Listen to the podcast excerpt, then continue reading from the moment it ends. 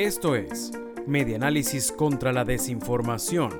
Compartimos noticias verdaderas y desmentimos las falsas. Parlamentarios tachirenses proponen comprarle electricidad a Colombia.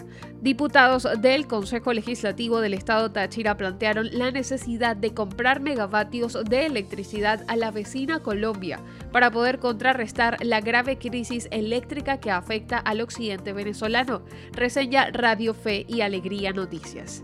Para ello esperan tener un derecho de palabra ante la Asamblea Nacional que preside Jorge Rodríguez. El grupo parlamentario regional abogará por un restablecimiento de las relaciones a nivel de estados entre Venezuela y En todo caso, plantearon la compra de la cantidad necesaria de megavatios, pero la decisión dependería de las instancias nacionales como la misma Asamblea Nacional y la disposición del presidente Nicolás Maduro. Los diputados al Consejo Legislativo del Estado Táchira agendaron reunirse el 22 de marzo para pedir un derecho de palabra en una sesión del Parlamento Nacional.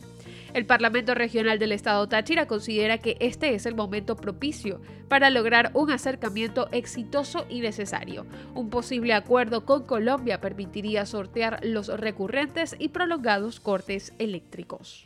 Esto fue Medianálisis contra la Desinformación.